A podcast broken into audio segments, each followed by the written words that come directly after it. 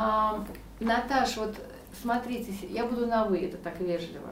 А, ну, Напрасно. Могу на ты. Да. Могу на ты. Наташа, вот смотри, сейчас, конечно, мы живем в 2022 году, но все помнят, что был 1922 год, что это был так называемый философский пароход. И вот я хочу, чтобы ты рассказала, потому что ты к нему как бы имеешь отношение. Понятно, что ты на нем никуда не плыла, угу. но, насколько я понимаю, плыла твоя бабушка. Вот расскажи, что ты знаешь об этом? А, я об этом знаю очень много. Мне, кстати, очень нравится, что ты сказала так называемый, потому что моя семья, которую выслали на этом пароходе, всегда морщилась на это название, потому что философов там было мало, а в основном это была техническая интеллигенция, это были инженеры и профессора университета. А бабушка моя была в это время девушкой молодой, а главный высылаемый был мой прадед Александр Иванович Угримов, а, знаменитый агроном – председатель Всероссийского общества сельского хозяйства, дворянин а, и такой очень правильный землевладелец и землепользователь. У него было имение, в котором у него было все на высшем европейском уровне, поскольку он начал учиться на естественных науках в Москве у Тимирязева, а потом уехал как многие тогда, повышать образование в Германию. И получил там дипломы, диссертацию и все. И у него было просто европейское, европейское поместье. А, его вообще судьба очень интересна.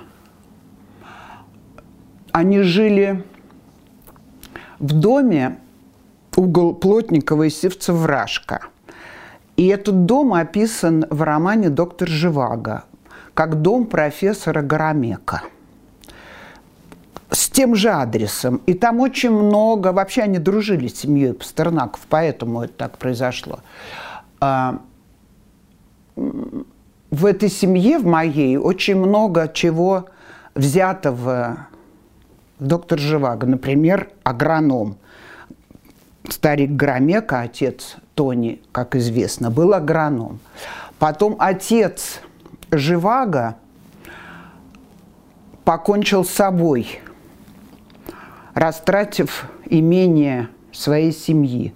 Ровно так же, как и отец моего прадедушки. Вон там его портрет.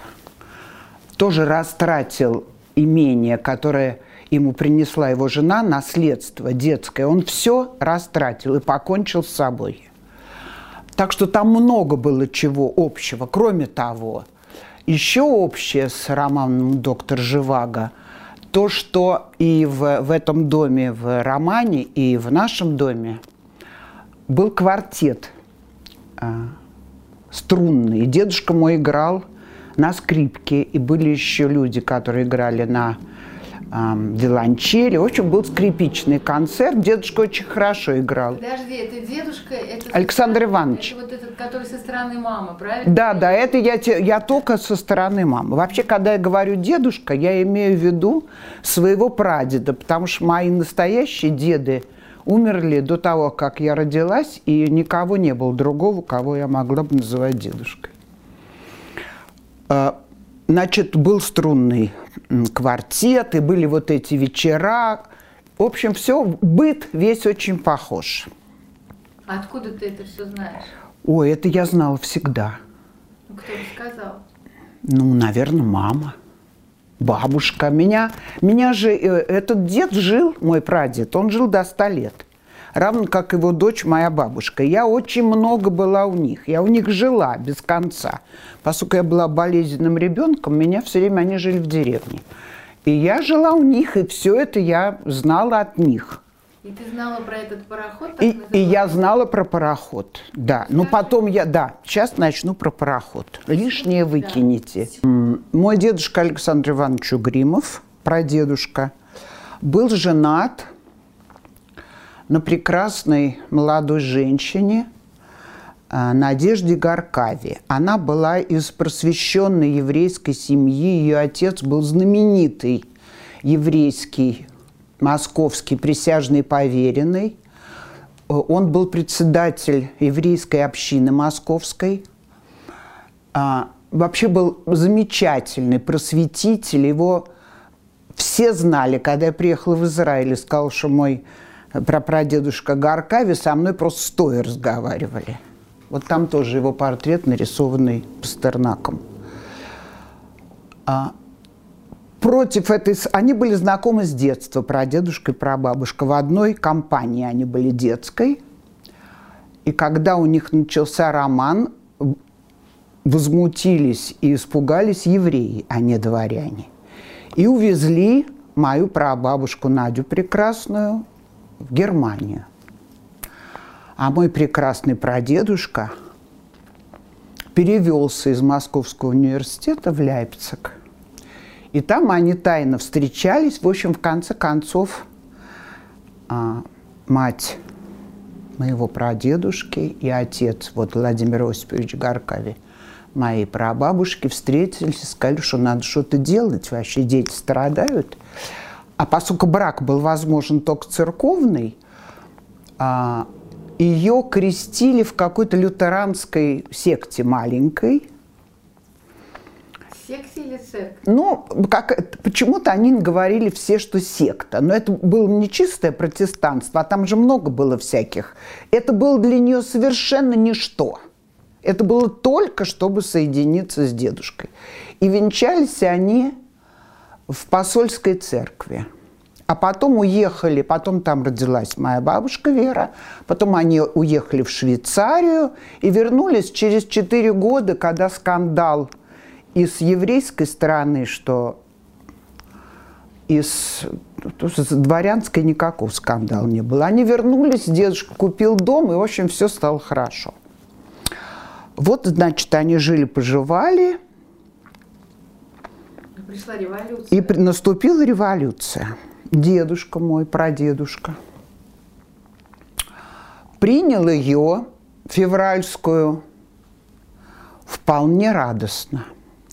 Надо сказать, что э, он принадлежал к той э, части московской публики, которая терпеть не могла он говорил, это петербургское безобразие. Вот Распутин, э, двор, вот это все очень, вообще московская интеллигенция очень была фу-фу-фу на все это. В общем, он нацепил красный бант. Дочь его, моя бабушка, была шокирована и возмущена этим. И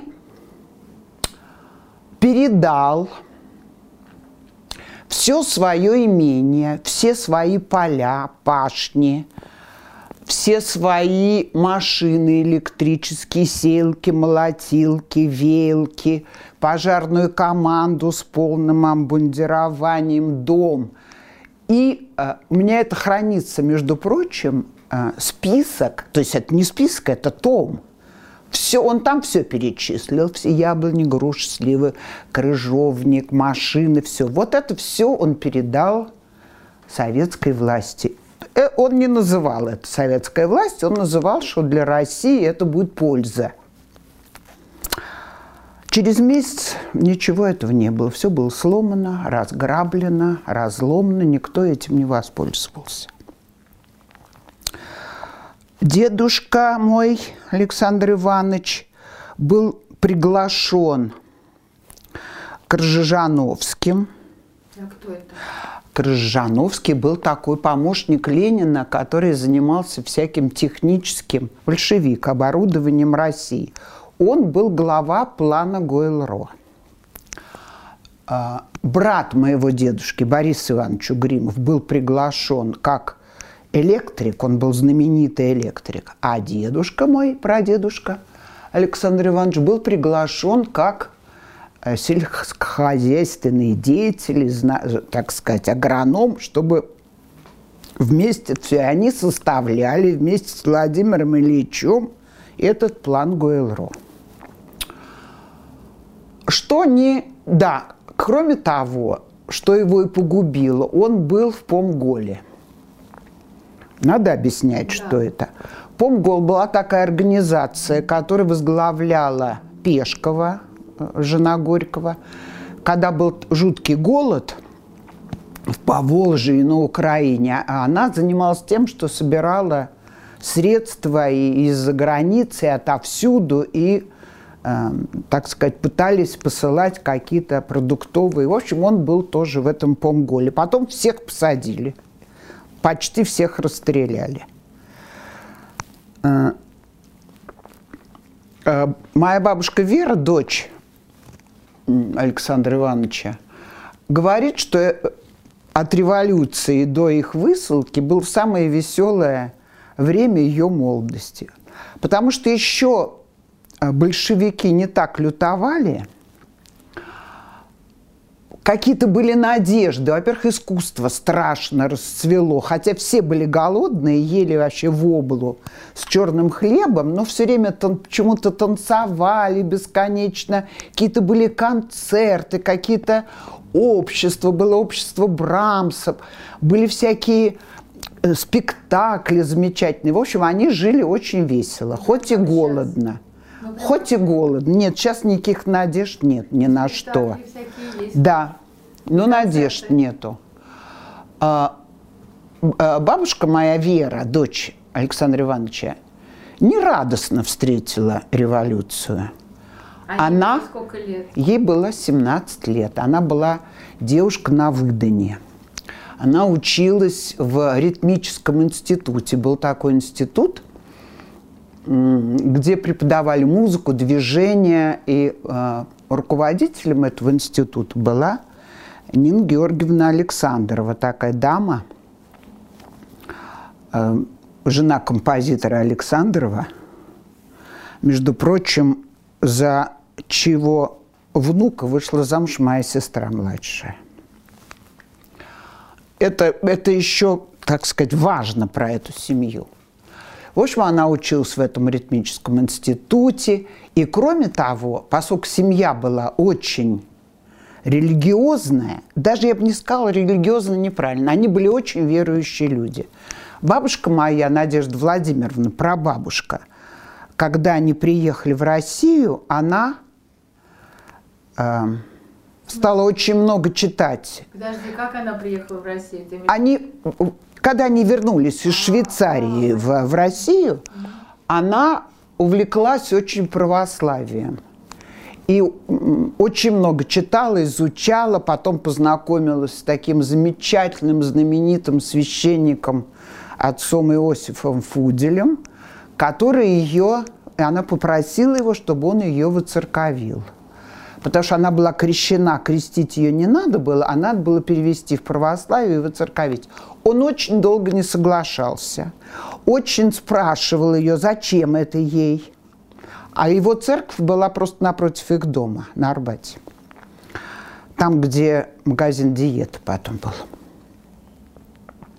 В общем, она, у нее есть изумительные воспоминания на эту тему у моей прабабушки. И она ему сказала, что я не могу обходиться без причастия, без таинств. И все равно он ее еще год готовил, потому что ее мать была такая еврейка-еврейка со свечами по субботам. И, конечно, для нее это было просто ужас. Отец ее умер. Вот знаменитый мой Владимир Осипович Гаркави. Он умер в одиннадцатом году, до революции еще. А мать жила с ними, Софья Моисеевна. И для нее это было тяжелым испытанием. И отец Иосиф – потому что был очень умный, он говорил, что надо подготовить мать, так нельзя вот сразу. Ну, в общем, они были верующей семьей, а э, бабушка моя Вера особенно. И она ездила в Оптину пустынь все время. И была духовной дочерью старца Анатолия. Там было их два, один старый, другой молодой – и, в общем, она ездила, значит, кроме танцев и спектаклей, и кружков, она ездила в Оптину пустынь. И туда ехать было вообще достаточно сложно. в это послереволюционное время. Там, между прочим, в Оптиной пустыне она познакомилась с молодым художником Львом Бруни, который потом стал моим дедушкой. Так что все переплетается – и вот э, э, батюшка Анатолий ей как-то сказал, Верочка, что ж ты так ездишь, так трудно сюда, что ж ты мотаешься по два дня? В Москве есть чудесный священник, отец Алексей Мечев. Ходи вот к нему.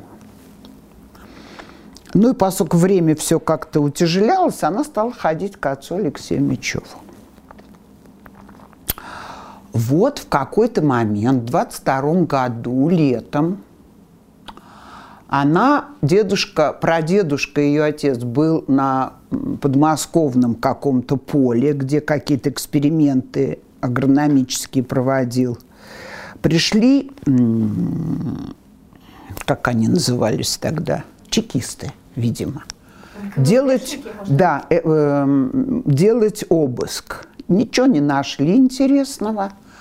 И спросили, где прадедушка. Она сказала, что он на работе, она не знает где.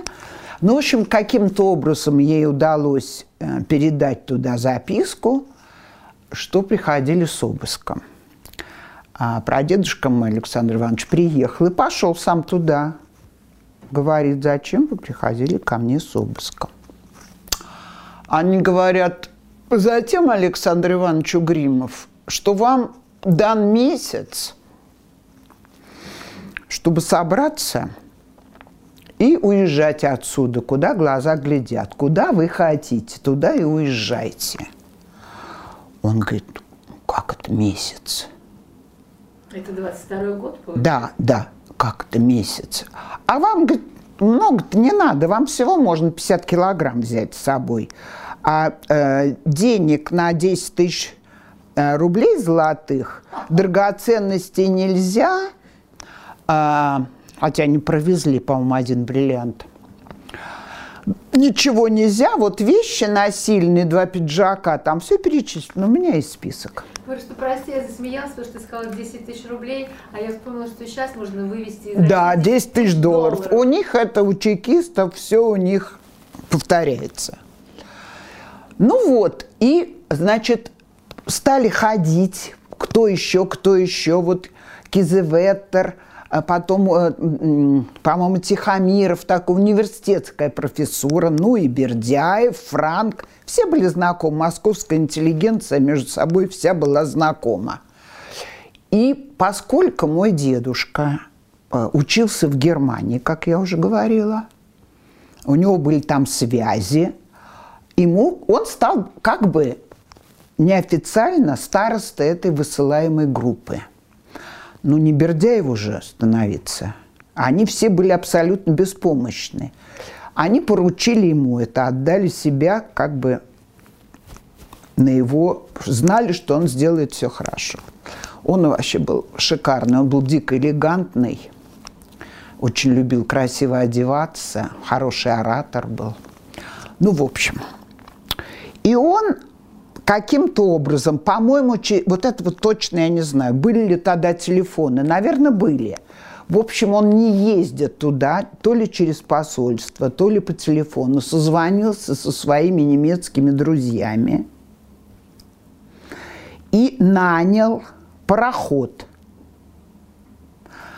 который, значит, должен был за ними приехать в Петроград тогда и везти их в Штеттин. Подожди, а пароход он нанял где? В Германии? Да, в Германии. А этот пароход был какой? Сколько он вместимость? Где-то даже есть его название у меня, я не помню Подожди, просто. А сколько человек туда поместилось? Туда поместились, большой был пароход очень, ну, это не маленький. человек, Вся группа? Ну, группа сколько было? По-моему, человек 60. Всего? 60. Да. Потом, потом был другой, петербургский. Пить, э, Петроградский, а вот с которым тоже, с которыми уезжали Лоски уже, э, с, с моими из философов уезжали Сергей Евгеньевич Трубецкой, мой любимый, Франк с семьей, Бердяев, Ну и там и в основном, вот, по-моему, все из философов, если я не ошибаюсь. Этот пароход отплывал по какой воде? По той же воде из Петербурга, из Петербурга. из Петрограда, между прочим, на этом месте, в Петрограде. Мы туда ходили выпивать, когда приезжали. Теперь там стоит стелла, где написано, что отсюда, тогда-то, такого-то числа, по-моему, в сентябре или в В августе, сентябре, да. отплыл а, первый, а потом через месяц второй.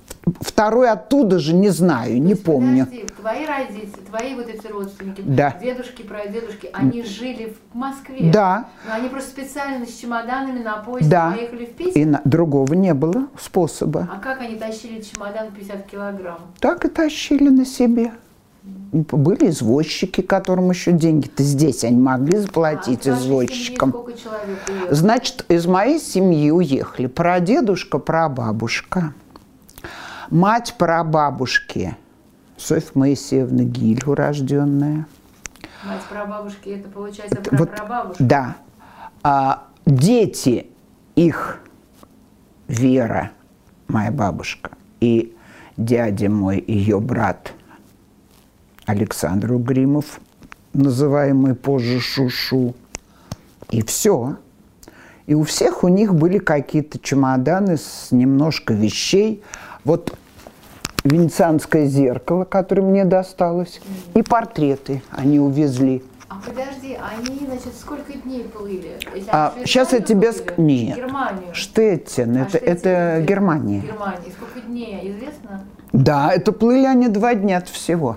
То есть это был пароход, где были каюты. Да, да, у всех были каюты, все было очень, э, так сказать, все было удобно. С- а это было, получается, осенью, а, август или сентябрь. уже, Сентябрь, да. Сентябрь, и они плыли, и они знали, куда они едут. Да, конечно, конечно, маршрут был, потому что э, он не только нанял пароход, мой прадедушка умный, он договорился с немецкими какими-то, э, ну, какими-то официальными лицами, чтобы их встречали, чтобы им приготовили где спать, с Красным Крестом. Это было все очень серьезно, э, так сказать, оформлено. Но они между собой были знакомы, ты говоришь, человек 60. Да, они были более-менее все знакомые. Более-менее, может быть, меньше, чем 60. Но мне так кажется, потому что у всех были большие семьи. Э, Но они не могли не уехать. Почему? Нет, они, не- нет, потому что был приказ, подписанный Лениным, Троцким и всеми прочими. Или хватит этих, что если они... Значит, там было написано так, что вы должны вот в месячный срок собраться и уехать за свой счет. Если у вас нет денег, вас вышлют за казенный счет. Ну не обессудьте тогда.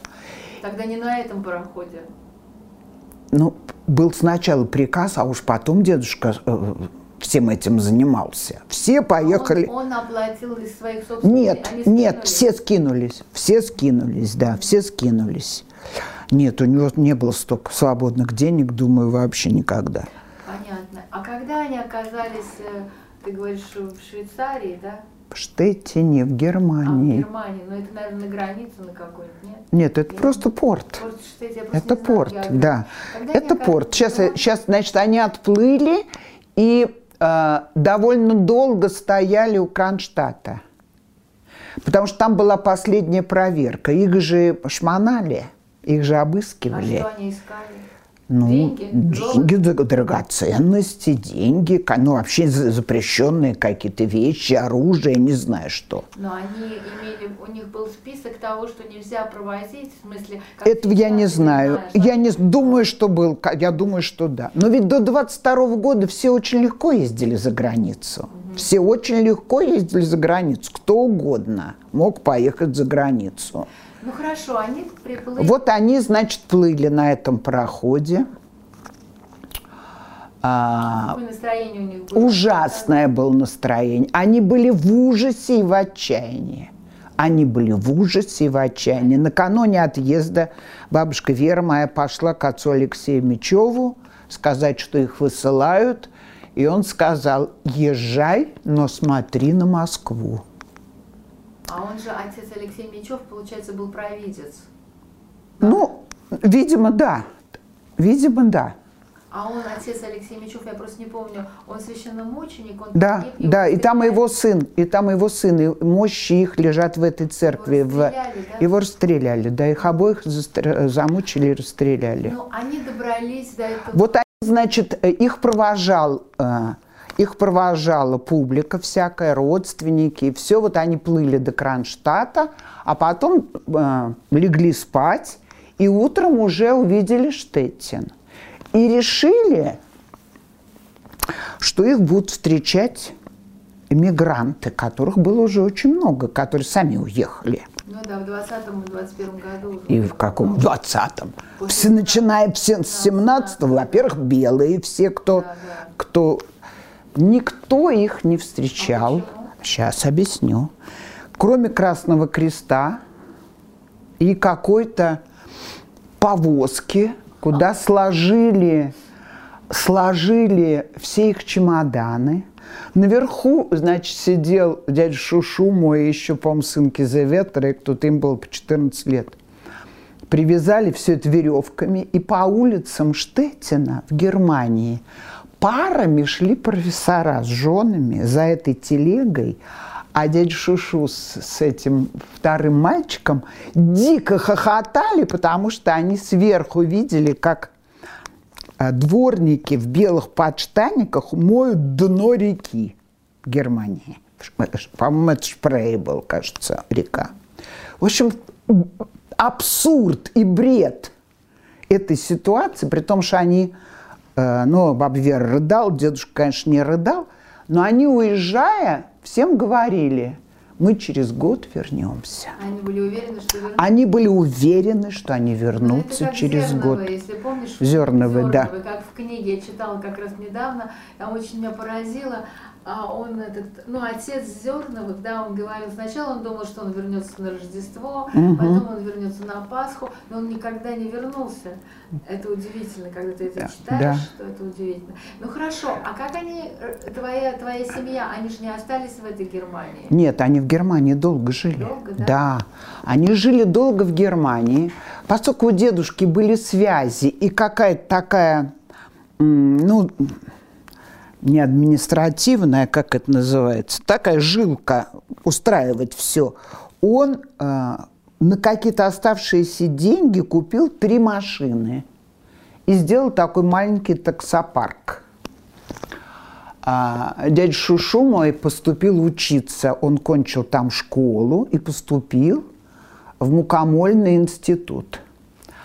А баб Вера моя, красавица, вот ее фотография, тосковала, тосковала и вышла замуж А за кого? за прекрасного Юрия Евгеньевича Резчикова, который был белый офицер. Жена, мать его была грузинская княжна из очень, очень древнего и хорошего рода Макашвили. А отец его был э, русский полковник, который в этой... он- Она из Гори который стоял в русский полк, стоял в горе, и вот а, прабабушка Макашвили вышла замуж за этого, значит, Резчикова. И у них родился этот прекрасный Георгий. А где же, как они оказались в Германии? Он оказался как с- через Галиполи, как все белые офицеры оказались. Тоже бежал. Да, да, бежал, потом встретился с бабой Верой, и они поженились. Брак был, к сожалению, неудачный. Ну, а, они, во-первых, были совершенно разных, из разных как бы обществ. А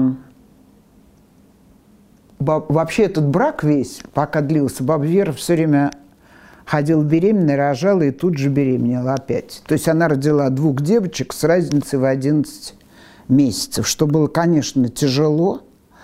В общем, они решили расстаться.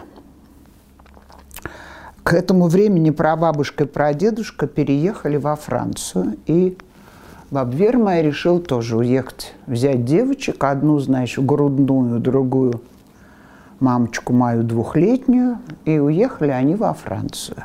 Во Франции, насколько я помню, то, что твоя мама рассказывала, Нина Георгиевна, что они, эти девочки, не были счастливы.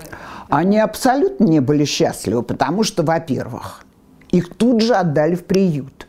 А почему в приют? А потому, а потому что как их можно было держать дома, когда Бабвер должна была зарабатывать, чтобы они ели? Не было денег никаких. Ну подожди, они жили в Париже? Они жили в Париже, А кем она работала, бабушка? дом, дом- э, прислугой, бонатуфер. Только мужчины все работали таксистами, а, а, э, им- Франция пустила всех, но она ограничила их в работе. Мужчины могли быть таксистами, а женщины э, бонатуфер. То есть домработница. Домработница. Бабвера была барышня из дворянской семьи. Она, конечно, умела вышивать, но мыть посуду. И, в общем, она была плохая прислуга. Все ее Она хозяева... научилась- она не научилась? Нет, она научилась, в конце концов, за, за много лет. Но она была молодая. Она тут же познакомилась с огромной компанией вот Лоских, там, Осыргиных. Они образовали Сергиевское подворье. Они ходили в церковь. После этого они тоже танцевали или беседовали на всякие интересные темы. А девочек она отдала в приют, потому что она жила, по, у нее не было нигде жить.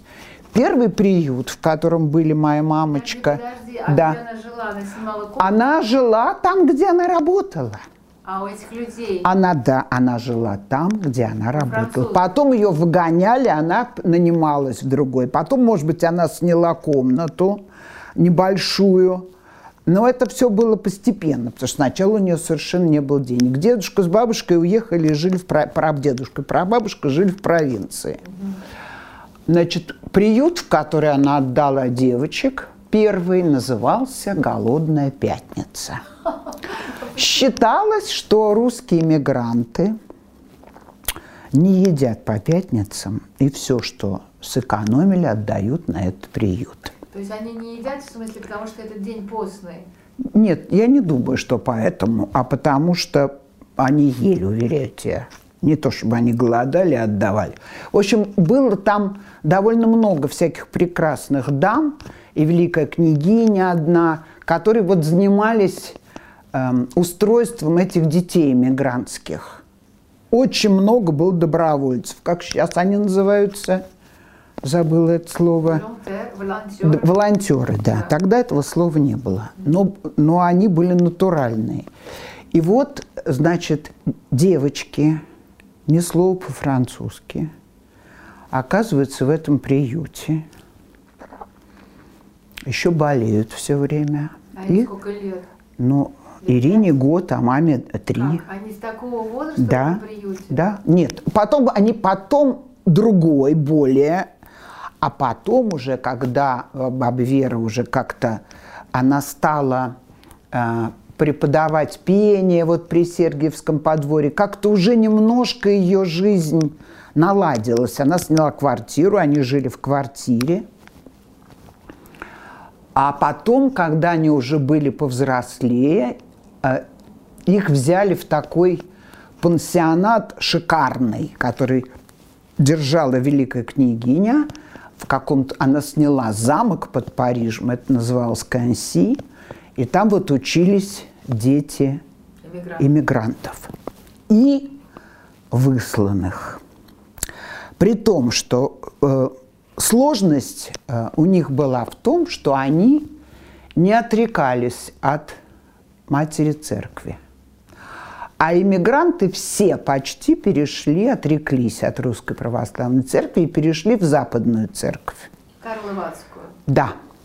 И они, можешь себе представить, что все э, идет литургия, и все идут причащаться, а этих не причащают, потому что они в большевистской То церкви. есть они все равно ходили на службу? Они ходили, конечно, они ходили на службу, но, не но не причащались. И вот это ощущение такого отдельности их э, маму закалило очень, А Ирину немножко сломала, у нее другой совсем был характер. Вот я помню, кто-то из них рассказывал, мне кажется, Ирина, вот твоя тетя, она мне преподавала французский, мне кажется, она как-то мне рассказала, что они где-то в туалете, в этом приюте, в каком-то приюте плакали, потому что Да. было так плохо жить. Да. Да. Им было плохо жить. Но моя мама, она э, вообще такая революционерка по своему складу. Я бы сказала, даже диссидентка скорее. Она все старалась. Ирина очень была тихая, такая покорная. А это бунтовало. Например, они как-то мылись в ванной или там в душе, как там баня была такая маленькая. И вошла воспитательница и сказала, ну, конечно, дети орали, девочки, сказала, что ты заяву, замолчите. Мама вскочила на какую-то лавку и завопила, крие, крие, кричите, кричите. И так далее. Их уволили, их выгнали? Нет, нет, не выгнали. Ее наказали. Э, Наказание было такое. В столовой ее посадили впереди всех, спиной ко всем. Такие были наказания. Ну смотри, хорошо. А, Они выросли, а, они пошли куда-то учиться. э, Конечно. Они всегда же были в приюте, когда приюту это как типа школы, да, потом как Да, потом да, они это- пошли учиться куда? Они после этого КНС, они в университет, между прочим, поступили. Сорбону Мама поступила в Сорбону, а Ирина училась музыке у Нади Буланже. Понятно. Но кроме э, это уже, смотри, уже начинается война. Они еще дома живут. Они еще не, не ходят ни в какие высшие учебные заведения. Они Баба Вера сняла квартиру, где они уже могут наконец жить все вместе. Ну да, если 40 Да. первый год, то они уже Да. 20 лет уже живут во Да. Франции, во Фран- в Да, эмиграции, да. да, нет, 27-го мама год, да, Да, нет, 22 Война. они уехали, а война 41-го. да. Ну Нет, да, 22 20 лет.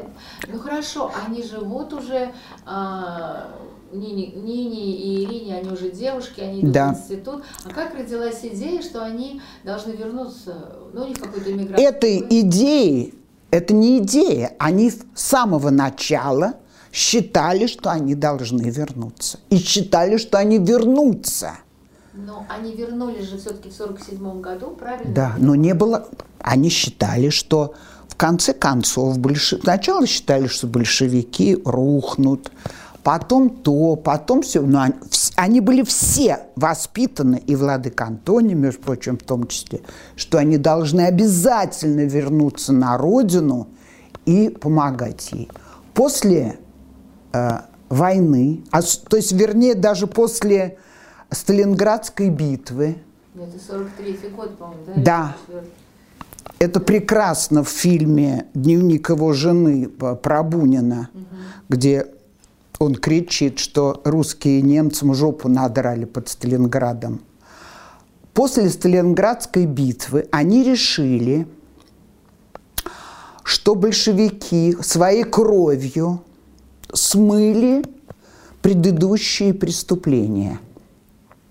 Они-то, когда ты говоришь они, это... Это эмиграция? взрослые. Нет, я имею в виду только свою семью. семью. Я имею в виду только Ну, свою семью. семью, подожди, мы чуть-чуть назад, а про семью скажи. Они как общались с друзьями, которые остались в России? Они писали письма? Ни в коем Они- случае. Да как? Они никак, Никак. Они, они э, во-первых, в России все этого боялись, все скрывали, что у них родственники не переписывались они ни с кем. Они Пастернак, Пастернак каким-то образом вещи какие-то... А, э, сестра Пастернака, э, сестры Лида и Жоня жили в Англии, и эм, его мама написала им, чтобы они прислали вещи для Шушу в Париж. Они таким образом через сестер общались. Ну, а как они- дружила с сестрами Как Пастернака. они узнавали о том, что происходит в России? Они никак не узнавали. Они ничего не знали. Они не знали, что люди сидят в тюрьмах, что идут расстрелы. Никто ничего А не как? знал. Подожди, ну газеты же были? Никаких. Что, в газетах было написано, что расстрелы Не, идут? ну в эмигрантских, а не было эмигрантских газет. А откуда они, могли, откуда они могли знать? Не было сведений об этом. М, Был железный занавес, и не было никаких сведений. Подожди, ну- А если бывали, то никто в это не верил. Ну какая-то французская пресса тоже ничего не Не, писала? ничего не Ты писали. уверена? Абсолютно. То есть они ничего не знали, они, ну, они знали, что идет война. Нет, конечно, про войну они знали, они очень... Ну, были люди, которые были на стороне немцев. Например, философ Владимир Ильин считал, что немцы должны очистить э, Россию от большевиков.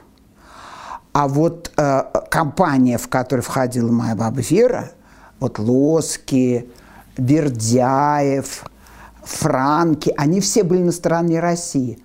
Но они не, не взяли. Понимаешь, там в какой-то момент такой был прекрасный а, исследователь Севера Фритьев Нансен, который почему-то среди своих ледяных путешествий узнал о проблеме русских эмигрантов.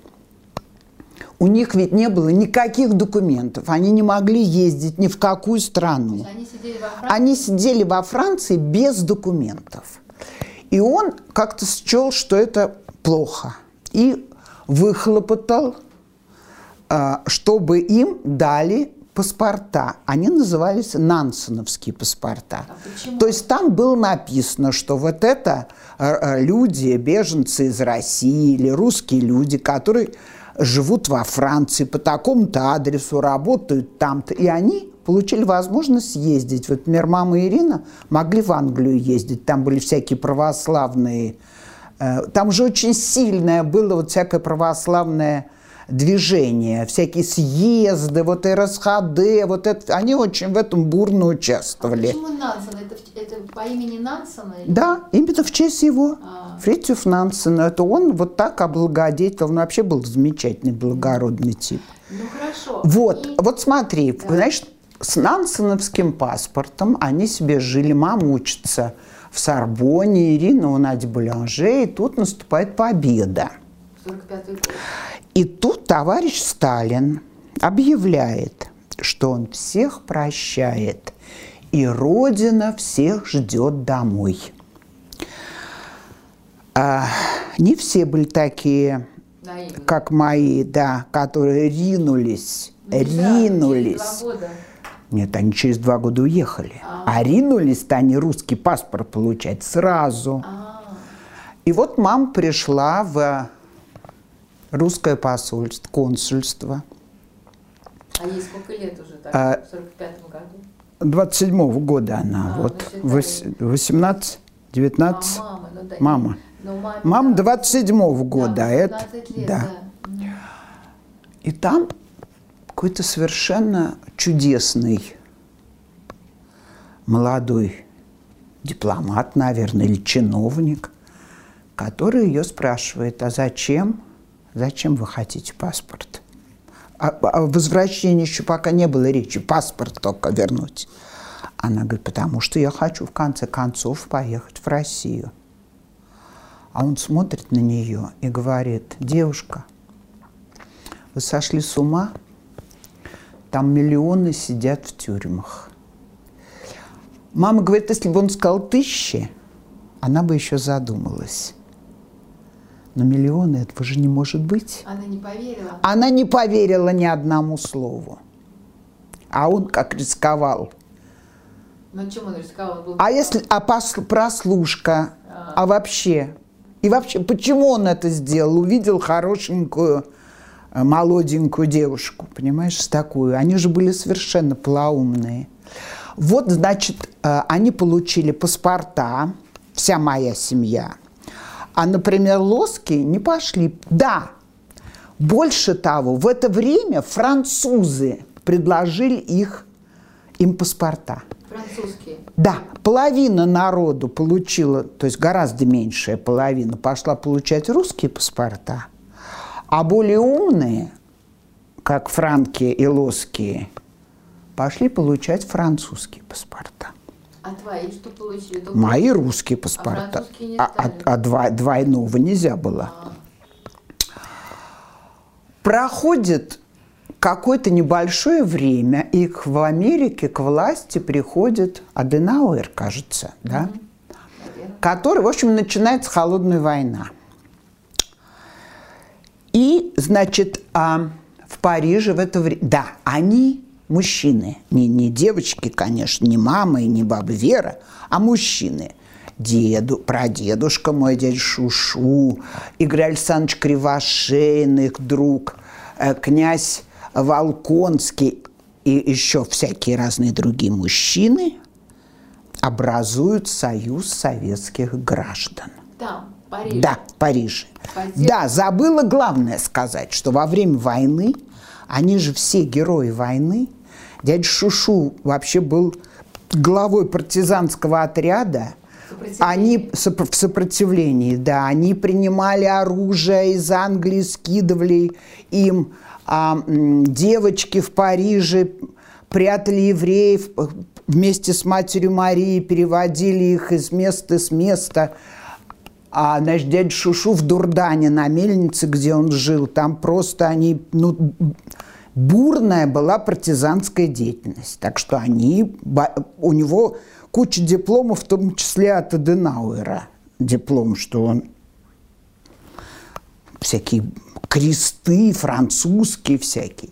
В общем, вот таким героем войны он- живет, работает директором мельницы, все это обожает и мечтает все равно о своей А далекой родине. Россию? Они так были воспитаны. Ну, мама твоя, ей 20 лет. Она вообще не видела ее, да. Она родилась в Германии. Не знаю почему. Вот Зоя, вот это, это было воспитание. Владыка Антоний тоже родился в Персии вообще. Ну, владыка Антоний Блюм, с которым твоя мама дружила, она познакомилась с ним в Париже, да? Да, он был ее вожатым в лагере. РСХТ. Да. Ну, хорошо. Ну, они получают паспорт, они мечтают, и в конце концов они возвращаются в Москву. Нет, не совсем все не так. А? В конце концов, значит, они себе учатся, работают, уже как бы все, все уже не нищие, все уже в порядке. А, Прадедушка с прабабушкой тоже в порядке, все в порядке. Тут приходит к дяде Шушу, моему Александру Александровичу Гримову, полиция заковывает его в кандалы,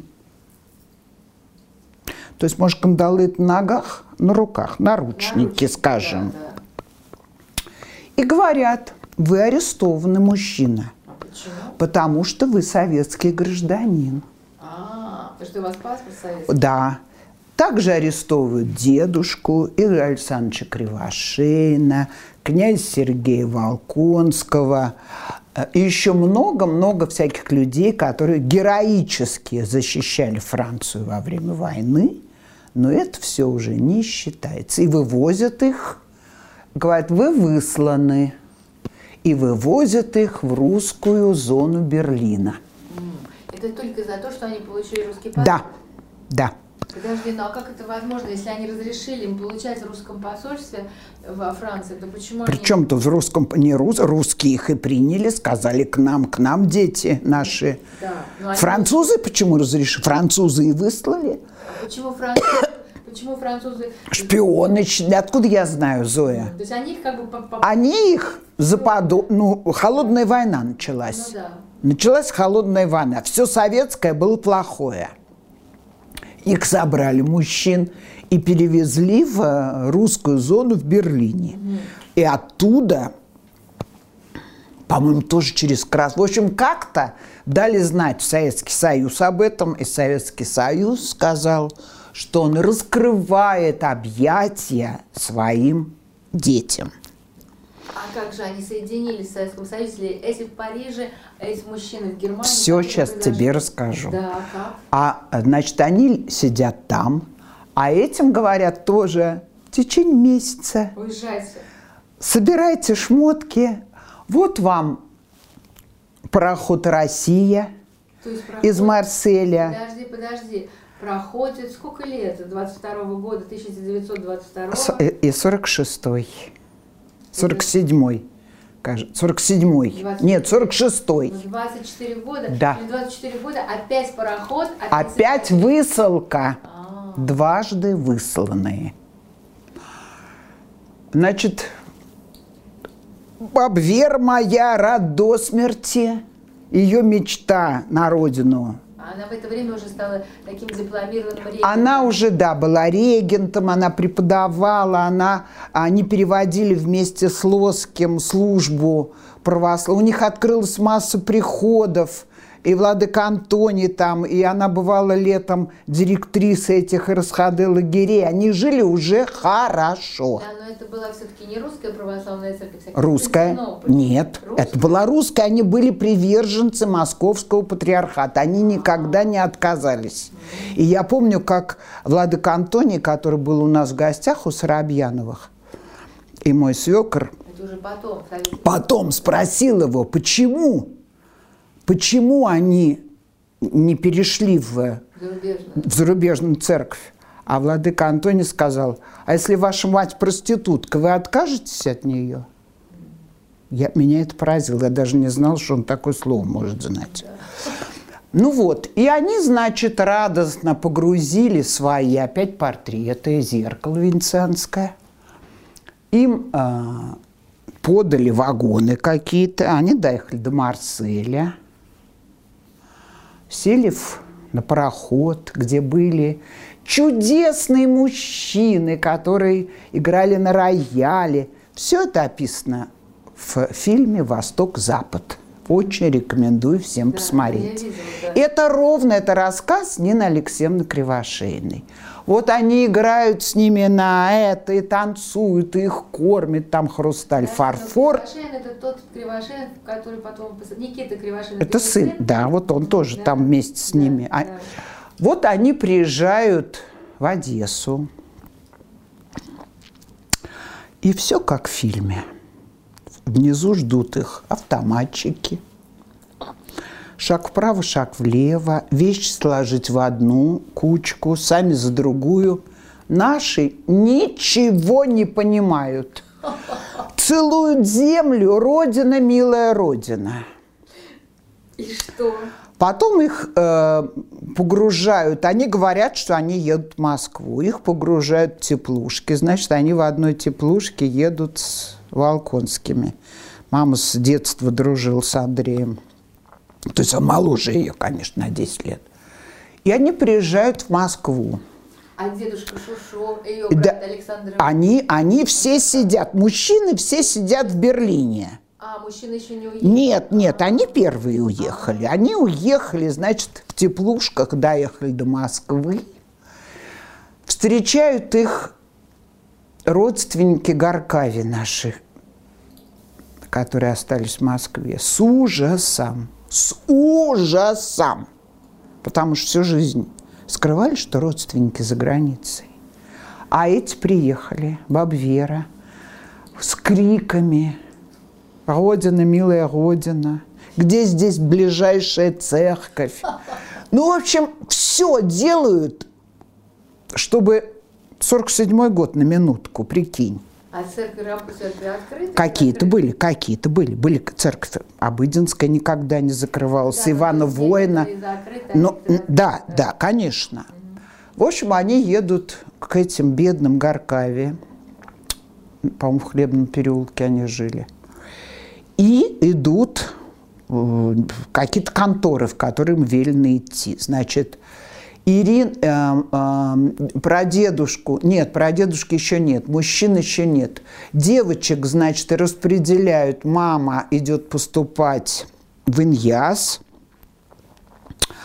на французское отделение Ирина идет поступать в Гнесинское, потому что они идут в гости к Лень Фабиане Гнесиной, потому что до революции мой прадедушка Александр Иванович был то, что теперь называется спонсором.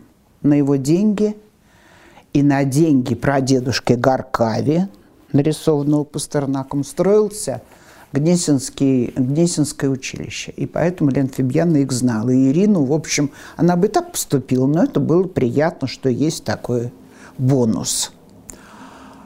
А Бабверу бедную мою посылают Ваненкова – это деревня под Ульяновском. А зачем?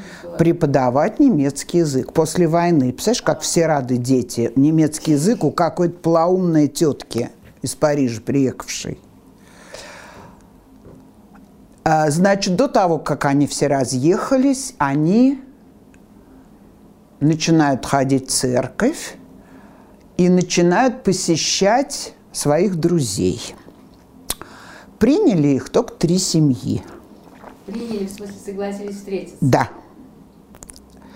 Александровы, про которых я упоминала, Нина Георгиевна, которая учила в ритмическом институте. Семья Бруни и Пастернаки.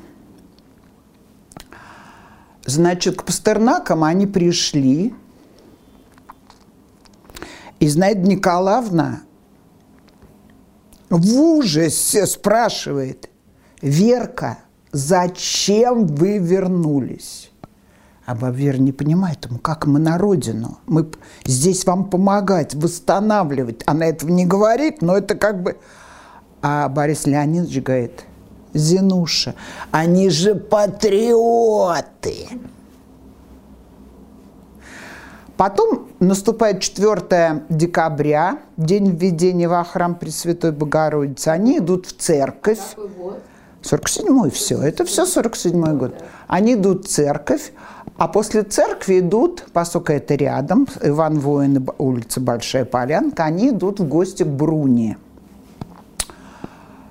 А, потому что вот Лев Александрович Бруни был другом юности моей бабы Веры и э, Нина Константиновна, она тоже знала.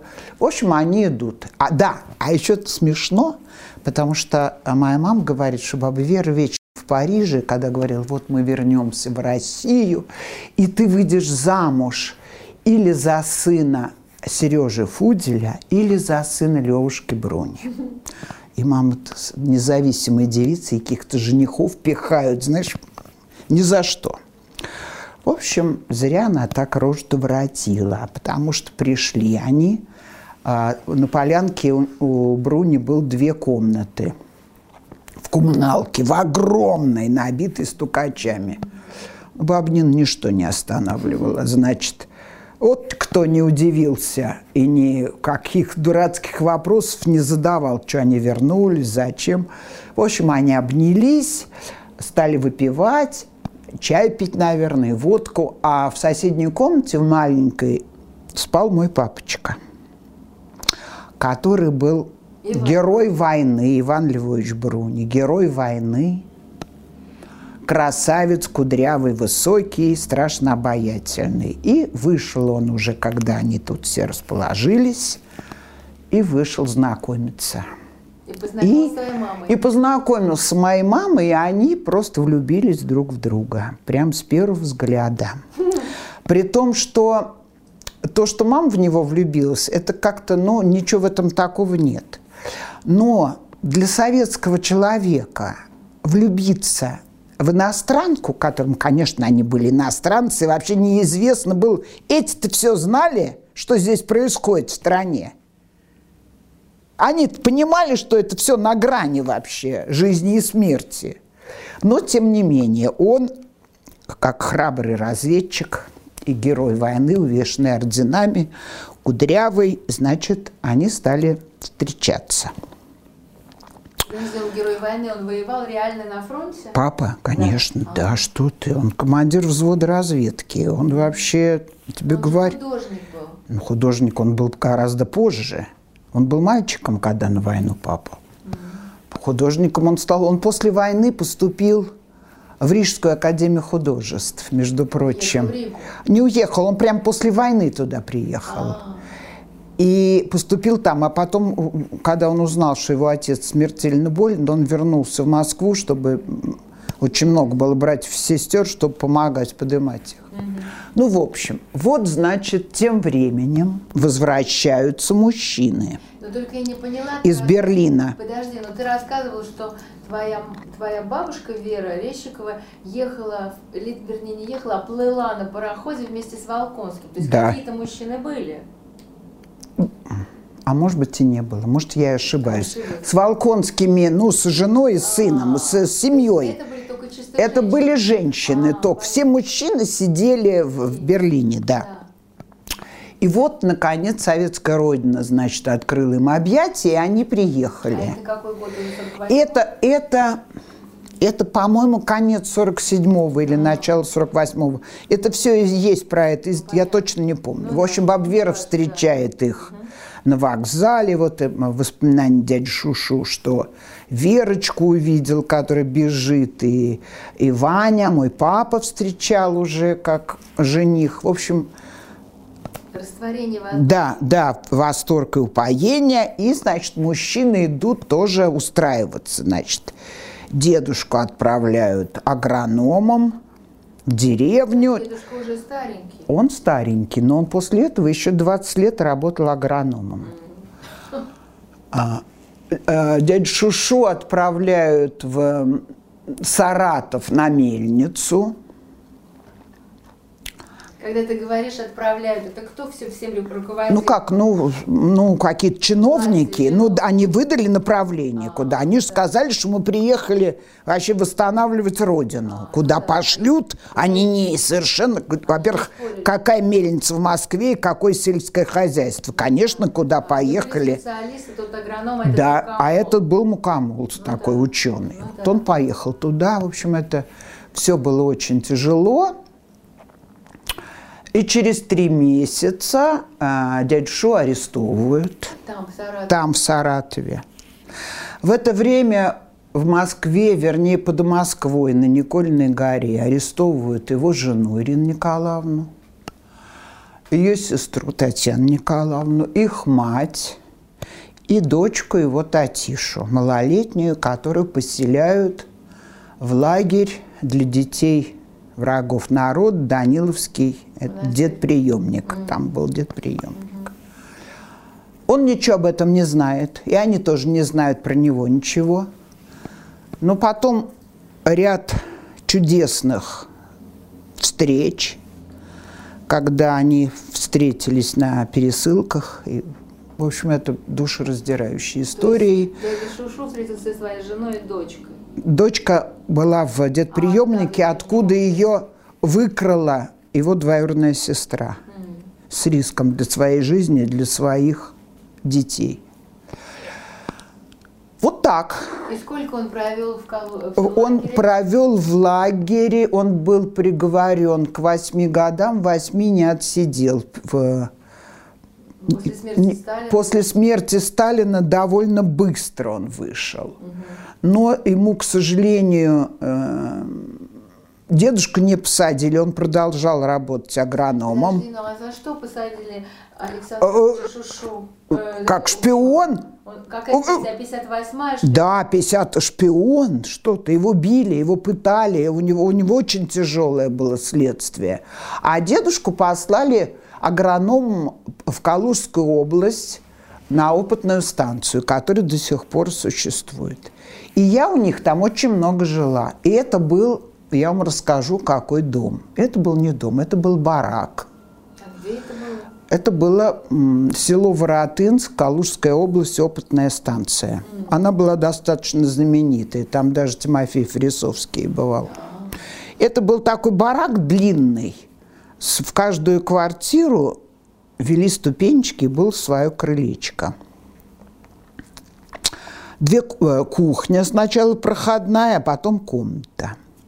Значит, это была совершенно смесь французского с нижегородским, потому что нищенская мебель, при этом портреты предков а, – еще было такое огромное зеркало, которое у моей сестры теперь такое с ушами, такое огромное зеркало. А, они вер... нет, из Франции они вернули портрет. Я думаю, что это родственники а. им отдали что-то, что они раздавали, когда уезжали. А. Ну, там мало было чего хорошего, но вот украшали картины и mm. вот. Значит, дедушка ушел на пенсию в 82 года работа агронома такова, что он все время был в полях. И я очень хорошо помню, поскольку я очень много болела, как я уже сказала, я жила у них годами. И вот я помню, значит, мне, наверное, лет восемь. Дедушка приходит с работы и садится так на стул. Бабушка моя кидается, наливает таз горячей воды, ставит перед ним, снимает с него сапоги, разматывает портянки и ставит его ноги в таз. А он так сидит в ватнике. Моет ему ноги. Стоя на коленях, я это помню просто, даже как она одета, я помню. Потом она ему приносит носки другие, он одевает какие-то местные уже домашние сапоги и начинает заниматься тем, что нужно для дома. На, вносить помойку, приносить воду. Ну, ему уже 80 лет? Да, ему 80 лет. И они вот так живут вдвоем? Да, они живут вдвоем или со мной Понятно. иногда. А хорошо, а скажи, ну вот э, дядя Шушу... Э, а дядя Шушу сидит в да, это время в лагере. Шугримов, он сидит в лагере, а где? Он сидит в Инте. Под Интой. Под Интой. да. А там же Кривошеев сидит. Кривошеев не с ним сидел. сидел. Да, он не с ним, нет. А как отнеслась э, Вера Александровна, его, его сестра старшая, как она отнеслась к тому, что его посадили? Как всякий нормальный человек. Абсолютно. Но она ездила к нему на Нет, к нему, нет, сестру не пускали. К, ней, к нему ездил один раз дедушка и Татиша. Mm, уже под, под конец. Он же был в каторжных лагерях, там не, не, нельзя было. Ну, а его жена, она где была? А его жена тоже сидела в лагере. Да, ну где, в каком-то? Там же недалеко, под Интой. Они были тоже под Интой. Она была Потому в женском... Я помню, что в мемориале вот сейчас была выставка, да. материал, и там очень много вещей, это именно ее вещи. Это ее коллекция. Ее... Это не ее личная. Она собирала эту коллекцию, которая... Да, которую потом, когда она умерла, Татиша отдала мне. И я ее передала, передала в мемориал, да.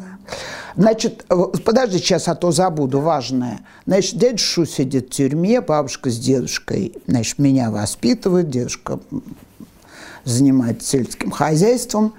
И э, письма, у меня есть письма бабушкины к дяде Шушу. Лагерь.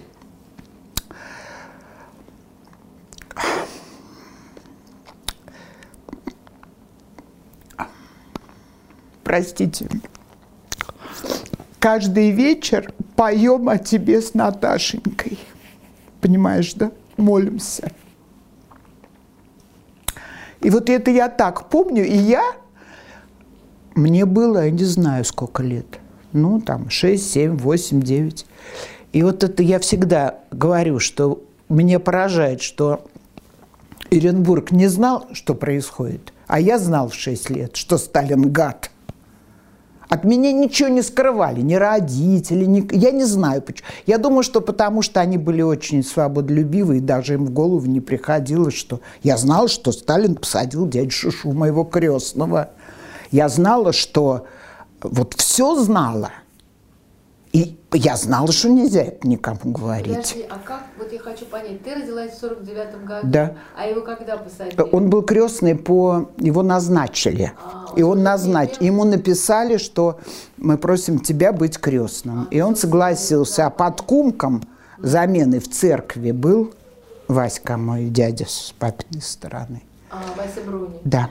Хорошо, а твоя мама, она живет своей жизнью, она, она близко она живет к православной на... церкви. Ну что значит близко? Они ходили в церковь. Они... Она была регентом, она... Мама никогда не была регентом. В смысле не мама, прости. Ирина. Я имею в виду и... Вера, Вера, Вера. Вера регентом в цер... здесь никогда не была. А здесь она стала Она про... Ну, это гораздо позже. В общем, она богословом была, так еще я тебе... Она переводила богословские mm-hmm. труды, она не была богословом. Это, это Лоскова она переводила. Она сама не была никогда богословом. Они ходили в церковь. Поскольку семья Бруни была тоже очень верующая, мама с папой венчались в 48 году, можете себе представить. А это было запрещено? Это не было запрещено, но, это, но все, вообще люди в церковь не ходили. Папа был, даже когда я была маленькая, и мы ходили в церковь, папа был единственный молодой мужчина в церкви. Ну, Были в основном старухи. А тебя крестили в самом храме? В церкви, дома? да, нас крестили всех в церкви. Они совершенно не хотели вот подыгрывать им. Они жили так, ну правда, папа был художник. А мама была переводчица домашняя, так что они, понимаешь, на службу, на службу не ходили. Э, ну и потом у папы была такая... Все знали, что Бруни верующий, но это как-то было так, знаешь, ну такие, такие не то что, ну такие чудаки. Ну, на Пасху, ты помнишь уже, когда ты а была А как же, конечно. Ну, большая, ну, школьница. Да, наверное. конечно. Ходили Мы ходили все... Нет, тогда было на Пасху как раз в церковь не войти, потому mm-hmm. что как раз на Пасху-то все ходили. Когда мы были маленькие, мы ходили около церкви, крестный ход. И я ужасно любила, что папа громче всех кричал «Воистину воскресе». А в Иван Воина мы ходили, там, где нас крестили, где родители венчались. Это на Октябрьской? На Якиманке? Да, нет, это на, да, да, на Якиманке. Понятно. Но Сталин умер, а Александр Александрович Угримов вернулся. Вернулся, его жена вернулась. И потом еще жили вместе? Очень долго. Очень долго. Они, он получил работу. Вообще три года после смерти Сталина, э, когда начали реабилитировать, вот как-то к ним было отношение. Его взяли на работу тут же техническим переводчиком. Угу. Хотя он, всю, он знал все европейские языки. Он ужасно тосковал по своему мукомольному делу, но по, по, по специальности ему не давали работы. А он рассказывал про, про лагерь? Он, он написал воспоминания? Да, но я имею в виду в семье рассказывал. А, я была мала. Думаю, что да. Но примерно то же, что он, я думаю, что он, э, я, например, узнала, что его пытали, только когда прочла воспоминания. Но пытали его на Лубянке? Да, да.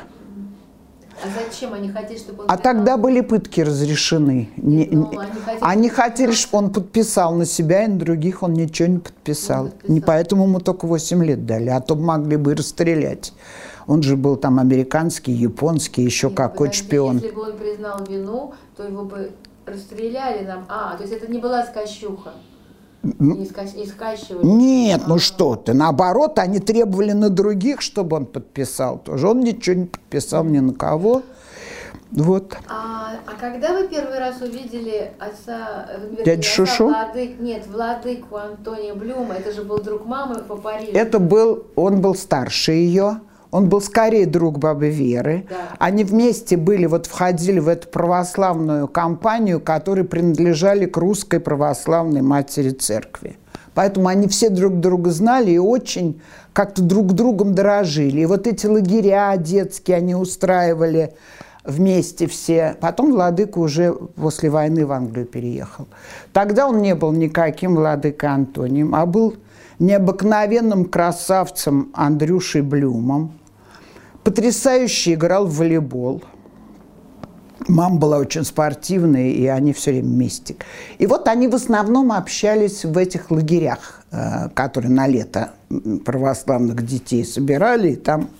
Ну, а в Москву он когда первый а, Первый раз он приехал в Москву. Значит, все это где-то есть, но я, конечно, не помню цифр. Ну, Мне было лет 15, значит, это было это был, наверное, какой 64-й год. Понятно, понятно. Может быть, 63-й или 62-й. Мы жили на Мастовке уже. Но он уже приехал к бабе Вере, который... Не, не к бабе Вере, он приехал к патриарху. Вот он приехал и позвонил бабе Вере, наверное, или маме, это уже я не помню изначально кому. В общем, мама сказала, мы идем к нашему другу из Франции, который епископ. А как ты к этому отнеслась? Я знала, как более-менее со священниками вести себя. Хотя тоже не так лично, ну, исповедь, а также не как-то не дружил никто тогда.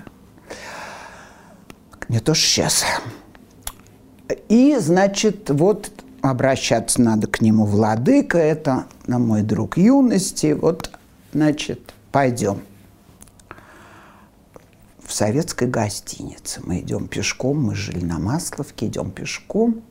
И мама вдруг с портье, то есть теми, кто пропускает, начинает говорить жутко французским акцентом. Андре Блюм, там что-то... Я жутко... Что Да, при- да. Значит, нас проводят. Мы стучим, помню, как вот сейчас, вот как сейчас. Открываются двери, такой номер, весь в карельской березе, две комнаты, зала там. И выбегает навстречу небольшого роста, в черной, в черном таком подряснике с очень тугим поясом, заплатки на локтях, дико красивый мужчина. И мама так перед ним так благоговейно склоняется, а он хлопает ее по плечу и говорит, Нинка, помнишь, как в волейбол играли? И я, конечно, влюбляюсь в него на всю жизнь. У него такое лицо, что, во-первых, он страшно веселый. Во-вторых, он абсолютно простой, потому что он епископ, там я только где-то их видел на картинках. Ну, мы там начинаем что-то пить чай, что-то они хохочет. Мама счастлива. Уже в это время она видела кое-кого, потому что приезжали лоски на французскую э, выставку. Кое-какие друзья уже она видела их. И тоже это было, конечно... а, Ну и все. И мы с тех пор он приезжает там каждый год или чаще. И мы всегда ходим на все службы, где он служит. Это целые эпопеи, все друг другу передают. Потом его переводят оттуда, чтобы толпа не... И тут же все тоже бегут следом. В общем, это еще начинается ревность между всякими тетками. Например, Бабвер моя и Марья Вениаминовна Юдина – Откуда она узнала, что владыка? В общем, ревность, чтобы быть... Откуда она знала, что он приехал? Да, что он приехал, почему она мне звонит? Мама ей говорит, мама, успокойся, всем хочется, так не только тебе одной. Но кроме этого, он приходит к нам домой. Он приходит к бабе Вере, но это уже позже. Я это помню, уже в 70-е позже. годы, я помню, я приезжала к бабе Вере на Звездный бульвар, когда моя мама сидела в тюрьме, он со мной общался, и к нему, кроме меня, там еще десятки Да, 100 людей человек, да. приходили, Да, а он приходил к нам, он приходил в эту квартиру, он приходил к Соробьяновым, вот когда Дима его спросил, почему они не отреклись. И я помню, что вот э, моя свекровь, любимая, Царство ей небесное, Елена Борисовна Мурина, она собиралась креститься. Она была не крещена. Уже в возрасте. да? В возрасте уже э, у нас родилась Анечка, Андрюш крестился, мы венчались, и она хотела тоже креститься. И стал на эту тему говорить с Ладыкой Антонием. И он ей сказал, подождите, Лена Борисовна, когда ваш муж будет готов. Это ровно то же, что говорил когда-то Фудель про мать моей бабы, прабабушки. Нельзя вам креститься одной, вы разобьете вашу семью. Бабуль заплакал, сказал, вы что, он коммунист, он никогда не крестится. А через год дедуль крестился. А, скажи, вот, Наташ, вот, ну, у вас, вот ты рассказываешь, это такие замечательные люди, твои бабушки, дедушки, там, я не знаю, мама, вот это вся такая семья, это люди, которые уехали на, филос- на философском пароходе, ну, мама родилась во Франции, они потом опять их выслали обратно в Россию, потому что они хотели здесь жить. И вот это все, ты это все видела, ты так это все восприняла, ты это, ты это знаешь наизусть, потому что я так поняла, что они тебе рассказывали, но главное тебе было это интересно. А потом, когда ты вышла замуж за Соробьянова Андрея, вы создали свой мир, свою жизнь, да, свой дом. И этот дом, он как бы наполнился другими людьми, а, другими детьми, там, я не знаю, другими людьми. Вот что для тебя вот главное вот в этой жизни было, когда ты уже была во взрослой жизни? Что ты взяла из той жизни твоих бабушек, дедушек? Вот это какая-то преемственность же получилась, нет? Ну, во-первых, э, мы ходили в церковь. И большинство наших друзей тоже ходили в церковь. Если они не ходили в церковь, они постепенно крестились, и мы становились их крестными родителями. А почему так важно? А, я, э, я совершенно, как ты догадываешься, никогда никого не агитировала. Но в то время, вот в 70-е, 80-е годы, ты сама знаешь, масса интеллигенции хотела идти в А церковь. зачем? Откуда я знаю? Ну, как вы понимаете? Вы Я, ты знаешь что, я так всегда восхищалась людьми, которые во взрослом виде идут в церковь и крестятся, потому что мне кажется, что если бы я не была с семейной с детства, то я бы никогда не пошла в церковь. Мне кажется, потому что я ленивая и нелюбопытная. И я восхищаюсь вот всеми моими подругами, покойной Леной Минаевой, твоей мамой, которые крестились в сознательном возрасте. Но это было повально. Но это было как что? Это было для людей советского того времени, это 70-е Да, освобождение, я думаю. Нет, ну, нет. Ну как люди, ну люди почувствовали Бога, что-то что важнее появилось в жизни, чем, Чем обыкновенная жизнь. Да. Советских людей у нас в доме, по-моему, не бывало. Ну, то есть мы все были советские. Ну, понятно, но ну, очевидно, что когда к вам гости приходили в дом, вы не спрашивали, чтобы они крестик. Нет. Во-первых, к нам не приходили люди в дом, про которых мы не знали уже всего. Ну да, но вот когда вы встречались, 70-е, 80-е годы, за большим столом, я всегда знаю, что начиная там вот, ну, когда вы поженились, я не знаю, какой это был год, да, когда вы... 73-й. 73 год, когда вот вы стали жить, вы, знаете, вы сразу жили здесь? Нет, что-то, мы, у нас пять квартир, Да. мы сменили. Мы жили сначала пять лет у Соробьяновых. Ну да, но не важно, любой дом, он становился твоим домом, который Да. ты устраивала. Да. Да. Вот эти шкафы, там эти картины. Понятно, что это не ты как бы их вешал физически, но ясно, что ты И физически я. И ты физически. Нет, я, я вообще очень люблю устраивать красоту всякую. Да. Андрюшке совершенно все равно. Больше всего на свете я люблю красиво накрывать стол. Это мое просто... Самый лучший комплимент в моей жизни был от Тани Толли, помнишь, кто это, которая приходила всегда, пока была жива ко мне на Пасху, всегда всплескивала руками и говорила, о, нет ничего красивее, чем Наташкин пасхальный стол. Да, вот я как раз хотела об этом сказать. У вас в доме всегда было и есть э, несколько праздничных дней. Это твой день рождения, Андрюшин день рождения. Пасха, Рождество. Пасха, Рождество. Мгм. И вот и там и собираются всегда, ну, примерно более-менее одни люди, но которые потом приводят своих, потом рождались дети, они приводили своих друзей, своих жен, невест, там, я не знаю, де- дети. Сейчас ваша семья, у вас сколько внуков? Одиннадцать. То есть у вас получается четверть детей, 11 внуков. а правнуков нет. Пока нет. Да.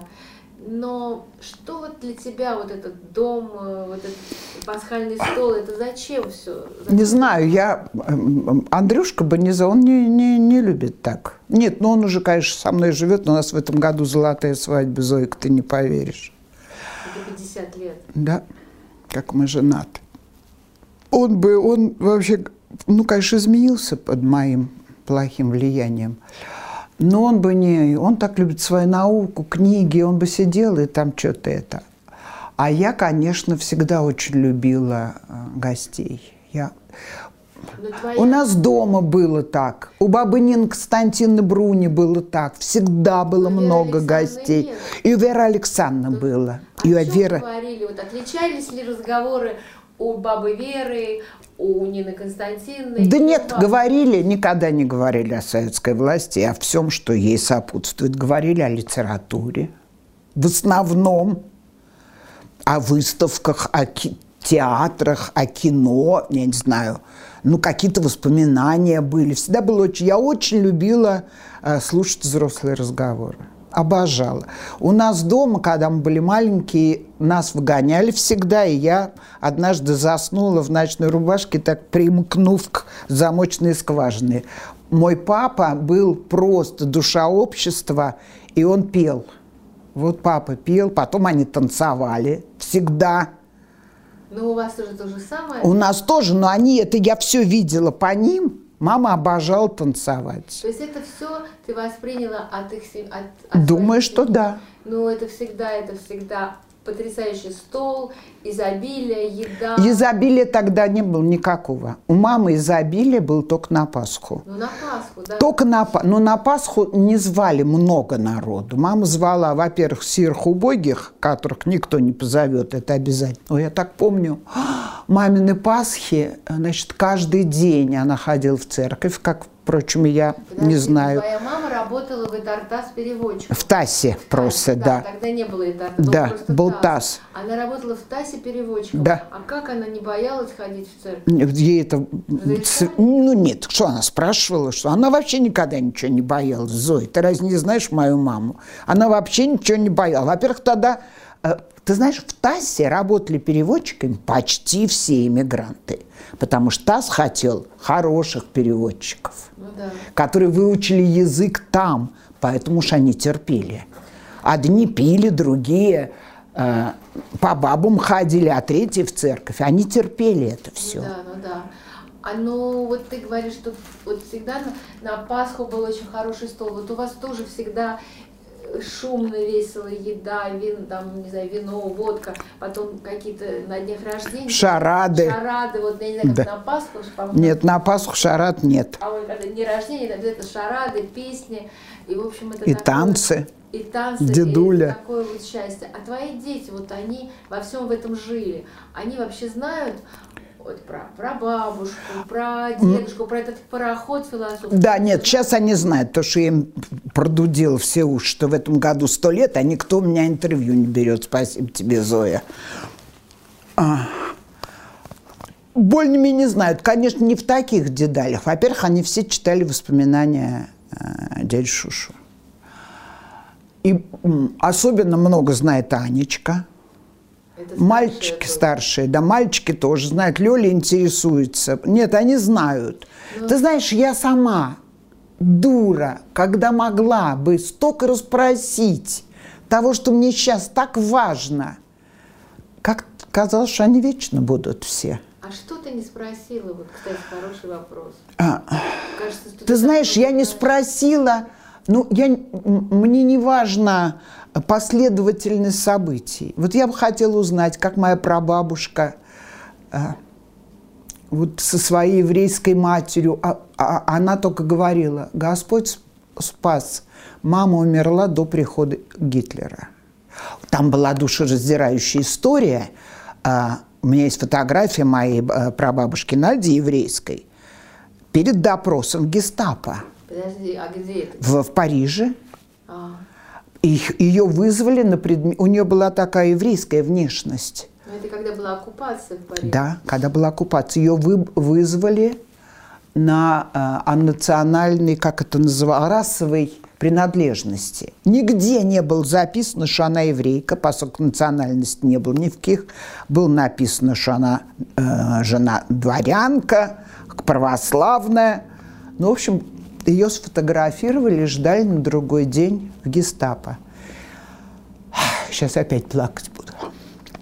И дедушка всю ночь ей говорил, Надюша, не говори, что ты еврейка. Этого же нигде не зафиксировано. Она говорила, если меня прямо спросят, я не смогу отречься от моего народа. Ее спросили? Нет, в гестапо попала бомба. И они уехали. Бог спас. Сколько раз их Бог спас? И они уехали тогда в Дурдан. Представляешь себе? А они умерли где? Здесь. Дедушка умер в сто лет, а бабушка умерла, ей было... Это, был, это была первая смерть, которую я видела. Мне было 15 лет, я сидела с ней, поэтому я совершенно не боюсь смерти. Я очень много раз присутствовал при смерти своих близких, и это всегда было очень тихо, прекрасно и божественно. Подожди, это те бабушка и дедушка, которые, у которых ты бывала, которые Да, жили где-то? да, да, у меня других дедушки не где-то было. там, типа? Нет, потом они, потом нет, в, в Калужской области. Калужской Потом они, потом, когда а, произошла, м, когда умер Сталин, и а, Вера хлопотала об их реабилитации, и Крыжановский, который еще был жив, написал письмо душераздирающее с просьбой предоставить им квартиру в Москве. И им дали квартиру а на Звездном бульваре, где а, ты и бывала. Две комнаты небольшие, в одной жили девушка с бабушкой, а другой баба Вера и тетя Ирина а, моя. Понятно, когда они, когда они умерли, то баба Вера там осталась да. на Звездном бульваре. Да. Я поняла. Наташа, вот скажи, а, вот сейчас вот когда удивительным образом вот все как будто бы повторяется, но в каком-то совершенно таком очень, я бы сказала, ну, не знаю, таком, как будто бы в каком-то мультфильме или, не знаю, в, такой, в таком, с такой скоростью все происходит. Я имею в виду вот это какая-то как будто бы иммиграция, как будто бы, ну я и называю это московским исходом. Вот я видела твою дочь Лёлю в Грузии, куда она уехала с двумя детьми, сейчас она работает няней у своих же друзей. А, но мы с ней как раз обсуждали, я говорю, Лёля, ты вообще понимаешь, что вот твоя, получается, прабабушка уехала, вернее не уехала, уплыла на, на философском проходе практически сто лет назад, а ты сейчас на, значит, на машине поехала вот в Грузию, там ждала на перевале, пока кончится снег, и потом оказалась в так называемой вот этой иммиграции. Ты вообще что-то об этом понимаешь? А. Я... А, ты ее да, спросил, да. Она как-то вот ничего не ответила, да, она знает про бабушку, она сказала, в каком году они уехали, когда они вернулись. Но вот ты об этом думала, что вот это как будто бы все повторяется через сто лет? Зоя, сказать, чем это не повторяется? Конечно. Эти сами уехали, а этих выслали. Они бы никогда не уехали.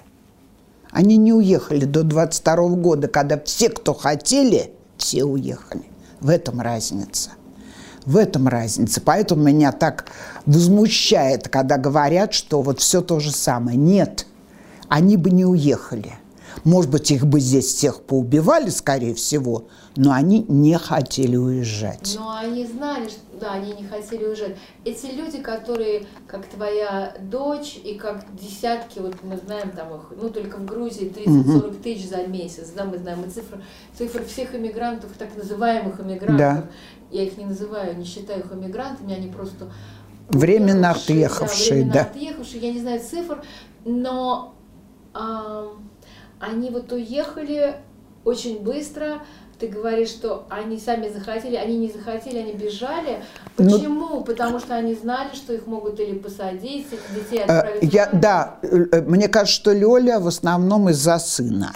Да. Да ей никто не угрожал. Это понятно. В отличие от Но других. какая разница в людях, что люди, это от чего? Вот как ты думала об этом или нет? Я вот все время об этом думаю. Вот ты говоришь, твои родные, они сами бы не уехали. Их просто взяли, сказали за месяц Вышвырнули, да.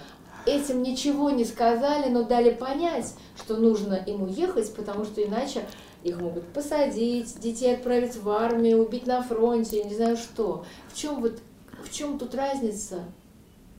Я не знаю, зайчик. Я не знаю. Я не знаю, в чем разница. Я вижу, конечно, параллели, потому что когда мы в нашем дворе провожали Лёлю с детьми, и она сказала ту же фразу, мы через год увидимся. Я сказала, Лёля, дедушка с бабушкой говорили то же самое.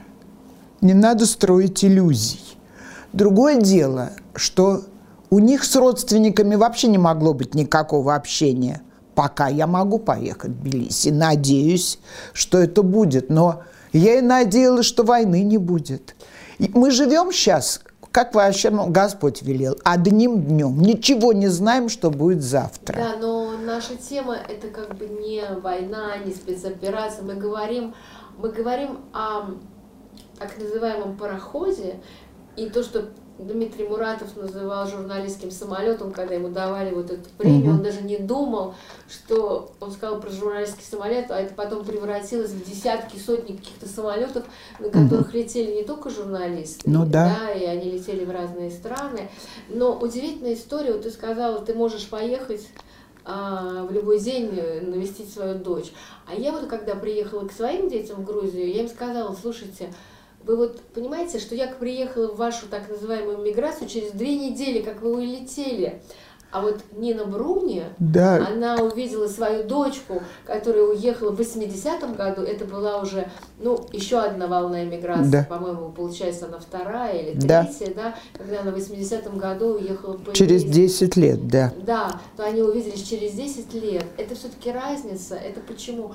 Ну, мой сын сказал мне, слушай, ну это пока ты можешь к нам приехать. Вот, все-таки это удивительный мир, удивительная жизнь. Ты знаешь, вот ты меня не спрашиваешь, не хочу ли я и не хотел ли я уехать когда-нибудь. Почему ты меня не спрашиваешь? Не знаю. Догадываешься, что я тебе отвечу? Я думаю, что я никогда не хотела уехать. У меня ведь а, в 70-е, 80-е годы уехали родные брат и сестра и почти все друзья, с которыми я выросла. Я никогда не хотела уехать. И я думаю, что это потому, что у меня в крови ужас перед эмиграцией. Потому что моя мама мне как-то сказала, что нет ничего страшнее эмиграции. Поэтому, когда уезжала моя младшая сестра, мама была в ужасном состоянии. Она понимала, что Дюка не понимает, что ей грозит. Но она ни слова, конечно, не сказала против. Но э, Дюка потом поняла, что мои родные брат и сестра вернулись, как ни странно. Это такая история семейного, семейной болезни. Да, Уезжать, а потом возвращаться, Ну, да. значит, и Лёля вернется. Ну, я надеюсь. Но интересно еще последний вопрос, это может быть как бы за рамками всего, но вот у тебя четверо детей, и из твоих детей уехала только одна дочь, И одна и внучка. одна внучка, и дочь с двумя внуками, и одна внучка, которая из другого, от, дру- от другого, от другой дочери, скажем так, от старшей. А остальные не уехали. Они не уехали почему? Потому что они не боятся, или просто им это не нужно, или... А, я? Или я тебе скажу, у мальчиков моих двух есть работа, и очень хорошая. Мой старший сын музыкант, у него есть работа, а мой младший сын художник, и он работает сейчас художником в кино. Он делает уже четвертый фильм подряд. Никогда у него не было столько работы, он на расхват. И вообще он даже, я, он сегодня приходил, я его спросила, ты не хочешь уехать? Он говорит, ни за что, и мне, я так интересно работаю. Да. Они понимают, что они там никому не нужны профессионально. Ну Понимаешь? да. Они же не могут няней работать, мальчики. Старшая же моя дочь, я думаю, бы уехала, если бы обстоятельства жизни а, позволили. Она, она сама лично, поэтому она была так рада, что ее дочь уехала. Но у нее трудности всякие, и у мужа здесь работа тоже. В общем, она бы уехала, если бы э, могла, если бы была свободна, скажем так. Ну да, у вас удивительная в этом смысле семья, что получается, что ли, сколько там поколений, у которых уезжали и возвращались, Да. но это дает надежду, что вот это, это получается Лёля, оно какое поколение? Третье, четвертое? Да, третье. Оно третье Мгм. поколение, что оно Эмиг- да. вернется, и вернется уже, может быть, в другую страну. Это ой, очень хотелось бы дожить до этого, Зоечка. Ну, очень это бы. получится. Это, конечно, это, конечно. Да, хорошо. Мне кажется, что это такая точка, как раз э, она, как бы, может быть, за рамками этого проекта «Устная история», но неважно. Ну, выкиньте, что не Нет, надо. мы ничего не выкинем. Мне кажется, что... Ну, просто этот проект, он был один, а теперь он становится другой, потому что жизнь диктует так. Вот более именно. современно Вот говорить с именно. людьми о том, что происходит. Ты не можешь не говорить о том, что происходит. Вот так. Да, вот я хочу на Пасху табу. Кого? На Пасху табу хочу здесь ввести, чтобы не говорили про войну Ну да. за столом А пасхальным. разве Чтобы только... сейчас люди? Мы все время говорим. Ну да, но я, поскольку я Ты одна живешь.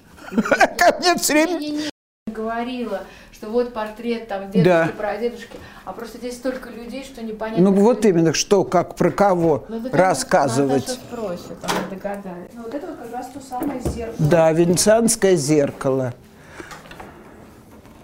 Да, вот сейчас. Еще Гримов, Сейчас, секунду. Это, мой прадед, это про... и его жена, тогда девушка Надя Гаркави, про которую был рассказ.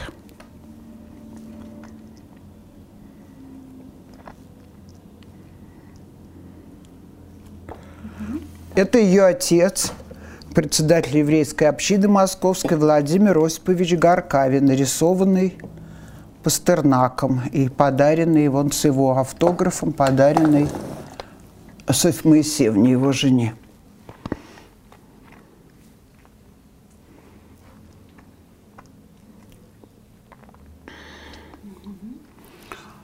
Это все мои угримовские предки, включая вот этого. У нас все Александр Иванович или Иван Александрович. Этот мальчик учился вместе с Пушкиным на класс меньше в лицее. А можете еще раз показать его? Угримов Иван Александрович. А вон тот Иван Александрович, как раз отец моего прадедушки, прототип отца Живаго, который это вот покончил, да, покончил с собой, а, растратив все имущество.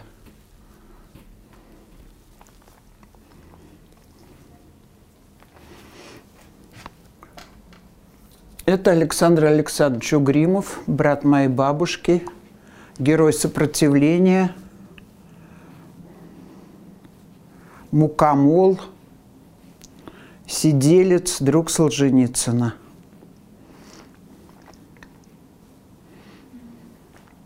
А это портрет Александра Ивановича, прадедушки моего, а, нарисованный. То есть это эскиз к портрету работы Леонида Пастернака. Скажите, да, что кто Вот моя бабушка Вера, которая так любила ездить в Оптину и была духовной дочерью отца Алексея Мечева, которая уехала девушкой на философском пароходе, а потом вернулась, преподавала немецкой в деревенской школе.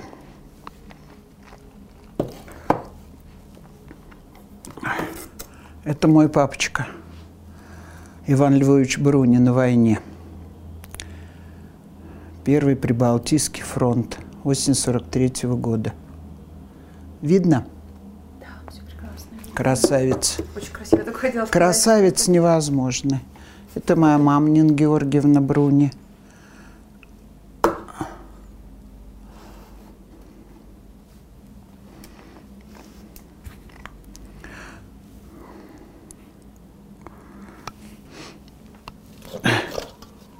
Это я в деревне с моим прадедушкой, когда я жила у них в опытной станции. Видно что-нибудь или лучше вынуть ее из, Нет, из хорошо, рамки? всё Хорошо? Видно, да. Мне кажется, все, про что я рассказывала. Это мой муж Андрей Соробьянов и я сразу после свадьбы в 72 году. В этом году 50